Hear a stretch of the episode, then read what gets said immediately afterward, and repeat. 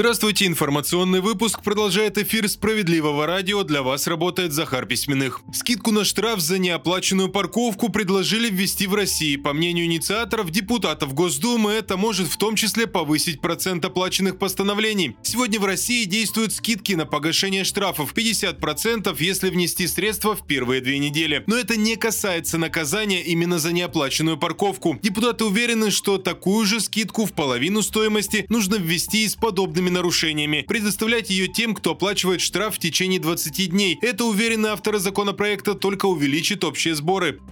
У трети россиян нет накоплений более чем на месяц. Это данные исследования одной из финансовых платформ. Оказалось, что категория людей, у которых денег хватит не более чем на 30 дней, оказалась самой многочисленной. У 20% опрошенных финансовой подушки хватит на 2-3 месяца, а у 12% есть деньги на то, чтобы спокойно прожить полгода. При этом, согласно тому же опросу, треть респондентов хотели бы иметь накопление более чем на 3 года.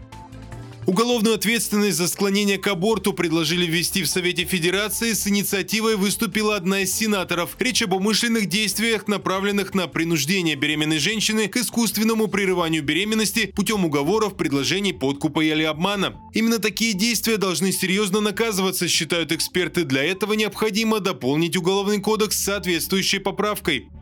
Далее в выпуске новости Центра защиты прав граждан. Супруг погиб, а бывшую жену хотели обязать выплачивать его долги. Неизвестно, чем бы закончилась эта история из Вологды, если бы не вмешательство юристов Центра защиты. Все началось с того, что бывший супруг Марины Ворониной погиб на СВО. У него остались долги по кредитам, и банки требовали женщину их оплатить. Мол, есть общие дети, и именно им оплачивать задолженность погибшего мужчины, а это почти полмиллиона рублей. Мария Воронина засомневалась в том, что банкиры действуют в рамках закона и обратилась в Центр защиты защиты прав граждан. Там пояснили, если военнослужащий погиб во время выполнения задачи СВО, его кредитные обязательства автоматически прекращаются. Правозащитники помогли составить и направить претензию в банк. К ней приложили все необходимые документы, и этого оказалось достаточно. Финансовые организации ответили, что все долги автоматически погашены. А мы напоминаем, что Центры защиты прав граждан помогли уже миллионам человек. За бесплатной помощью можете обратиться и вы. В Вологде ищите нас на улице Козленской, 42.